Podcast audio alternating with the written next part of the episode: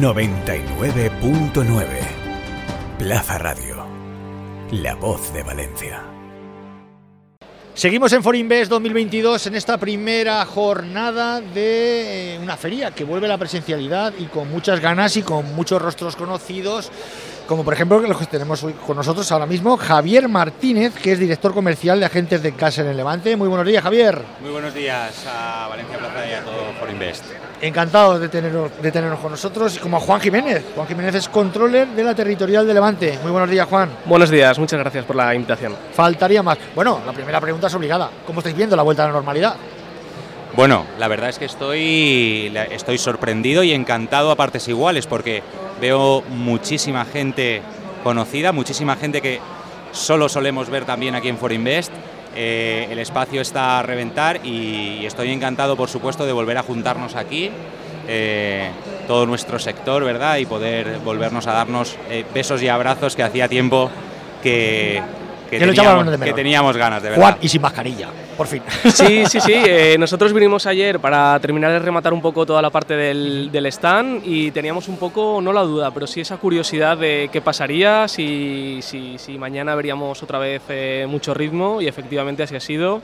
Yo creo que con las lluvias, con lo que llovió ayer, eh, ha costado un poquito arrancar. Y llegar. Y, llegar, por eso, pero creo que vamos, ahora está siendo un, un verdadero éxito. Bueno, vamos a hablar de, la evolución del seguro salud. Eh, Javier. Bueno, pues eh, aprovechando que estamos aquí, sí que es cierto que bueno, vamos a comentar un poco dentro de este espacio de seguros la evolución del mercado de seguros en general y de seguros de salud. Eh, os podía decir unos datos ahora para introducir básicamente eh, los ingresos por primas de seguros a nivel sectorial. España, estamos hablando de 61.000 millones de euros. Eh, esto ha sido un aumento con respecto del año anterior del 5%, pero todavía un 3,5% por debajo de las cifras de 2019. Pero estamos en camino. Correcto, estamos en una recuperación. y sobre todo pues que, vamos viendo ahora veremos también tenemos algunos impactos como los conflictos geopolíticos y, la inflación y cómo afecta todo, porque al final las tasas reales de crecimiento van un poco supeditadas a esto, ¿cierto? Correcto. Y luego en concreto, pues en el seguro de salud, para que te hagas una idea, Luis, de esos 61.000 millones, 10.000 eh, son de ingresos por primas de, seguros médicos, ¿no? Y esto sí que es cierto que ha venido creciendo eh, en los dos últimos años un 5% anual. ¿Y a qué se achaca?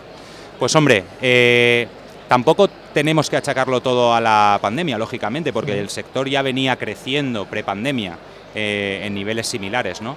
Pero sí que es cierto que, eh, bueno, las tendencias al final ocurren por, varios motivos. La pandemia ha hecho, pues, eh, ha impactado de manera que la gente cómo percibe el seguro de salud. ten en cuenta que los hospitales han estado intervenidos, hay muchas, muchas patologías cronificadas. Eh, y eso pues hace que lógicamente la gente pues haya esté mucho más sensibilizada y concienciada con el cuidado y el bienestar de la salud y el seguro de salud por supuesto eh, es una herramienta fundamental y que apoya mucho el estado de salud de la población. Juan, un sector que es resiliente y con una, una capacidad de adaptación brutal. Eh, correcto, sí, como comentaba Javier, hemos notado, antes del COVID ya existía, pero sobre todo después, como eh, más concienciación eh, en, la gente relacionado con todos los temas eh, de salud. Entonces, em, esto ha hecho que las compañías como Caser estemos en constante cambio de adaptación para poder satisfacer todas las necesidades que, se van demandando. Em, hay también un cierto despunte de la parte más digital porque bueno, pues eh, todo esto de, mm, como comentamos antes, mascarillas, no presencialidad, etcétera, etcétera, ha hecho también que la forma de usar eh, los servicios que teníamos haya cambiado, ¿no? Entonces, eh, creo que la clave está en lo que comenta Javier, en la necesidad que tiene la gente de seguir demandando un producto, eh, unos servicios eh, cada vez más importantes en la sociedad y eh, la forma en la que las empresas van a prestar ese tipo de servicios. Entonces yo creo que ahí es donde tenemos que estar muy atentos para ver cómo evoluciona con todas las apps digitales que están saliendo ahora, la forma de tratar con tu médico a través del móvil, etcétera, etcétera. El que, no se digitalice se queda atrás creo que es punto clave, sobre todo en este, en este, en este sector. Javier, háblame de la oferta de salud del sector. Claro, como comentaba Juan, al final las compañías debemos adaptarnos a cómo percibe y cómo utiliza eh, el seguro de salud privado del cliente. ¿no? Desde ese punto, pues tenemos desde eh, una amplia segmentación, desde acceso a la medicina general o atención primaria, pasando por especialistas y pruebas diagnósticas, hasta productos más completos como podía ser eh, los de intervención quirúrgica o hospitalización. ¿no? Y luego, además, en cuanto a servicios, lógicamente, al final, nuestro sector va encaminado a cierta servilización de, producto. ¿no? Entonces, desde ese sentido y utilizando también eh, las nuevas tecnologías, pues estamos desarrollando ya eh, coberturas en las que podemos trabajar a través del móvil, las aplicaciones y, utilizar tecnología como por ejemplo el reconocimiento facial que permita un diagnóstico solo con un selfie. ¿no? Hmm. Tú fíjate, si eso nos lo cuentan eh, Javier y Juan hace, no sé, 15 años que te ibas a relacionar con tu médico, con, cualquiera, a través de aplicaciones, hubiéramos pensado que esto era otro mundo, ¿no? Y ahora el que no esté es que no, no aparece, vamos.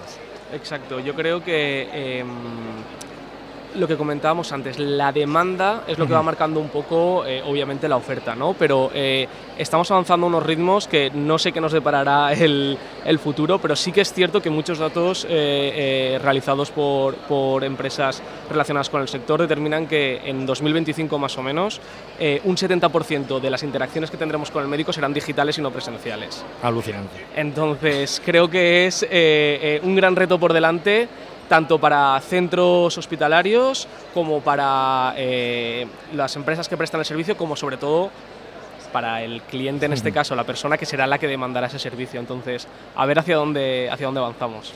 Javier, ¿y hacia dónde avanza el sector? ¿Otros retos que tenga ante sí? Pues hombre, hoy en día nosotros la verdad es que eh, nos debemos de ocupar de dos, en dos líneas estratégicas fundamentales.